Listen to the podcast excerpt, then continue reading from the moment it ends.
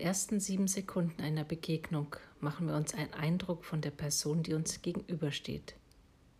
Daher ist es so wichtig, dass dieser erste Eindruck stimmt.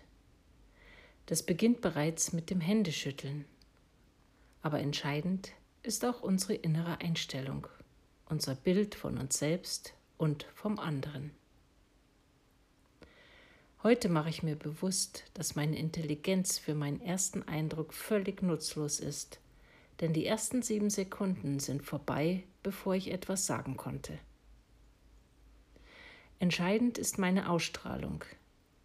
Ich entscheide mich daher für ein positives Selbstbild, weil mir bewusst ist, dass 80 Prozent des Erfolges einer Beziehung in diesen ersten sieben Sekunden entschieden wird.